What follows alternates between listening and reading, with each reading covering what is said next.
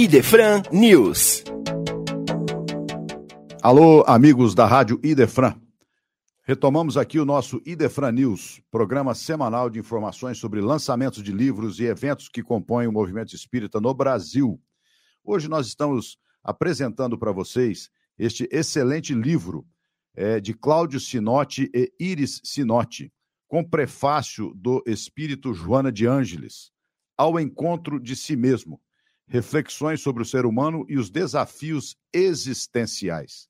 Extremamente valioso este livro para que nós possamos vivenciar a experiência de avançar por um túnel com claridade à distância, que vai sendo alcançada com a leitura, pois possibilita à consciência abandonar no nível de sono para um despertar profundo e alcançar a transcendência, através de autoconhecimento para ser conduzido à plenitude existencial.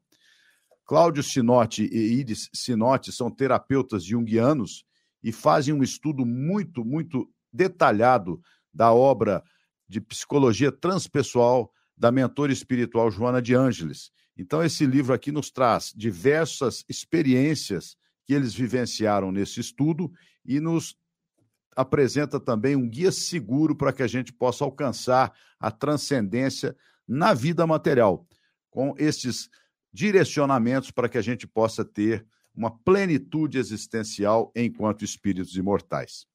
Também trazemos para os nossos ouvintes uma novidade interessante. O jornal A Nova Era, que é uma publicação aqui do Instituto de Divulgação Espírita de Franca, a partir do próximo mês, terá também a sua versão para mobile phones.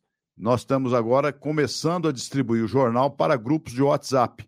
Então, mais uma opção para você acompanhar esta publicação que já vai caminhando para os seus 95 anos ininterruptos.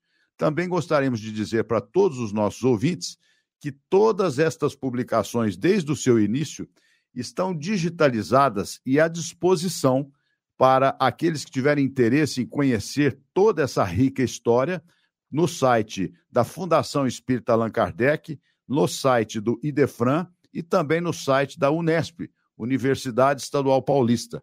É um trabalho feito entre a Fundação Espírita Allan Kardec, o IDEFRAN e a Unesp, para preservar esse verdadeiro patrimônio histórico da doutrina espírita.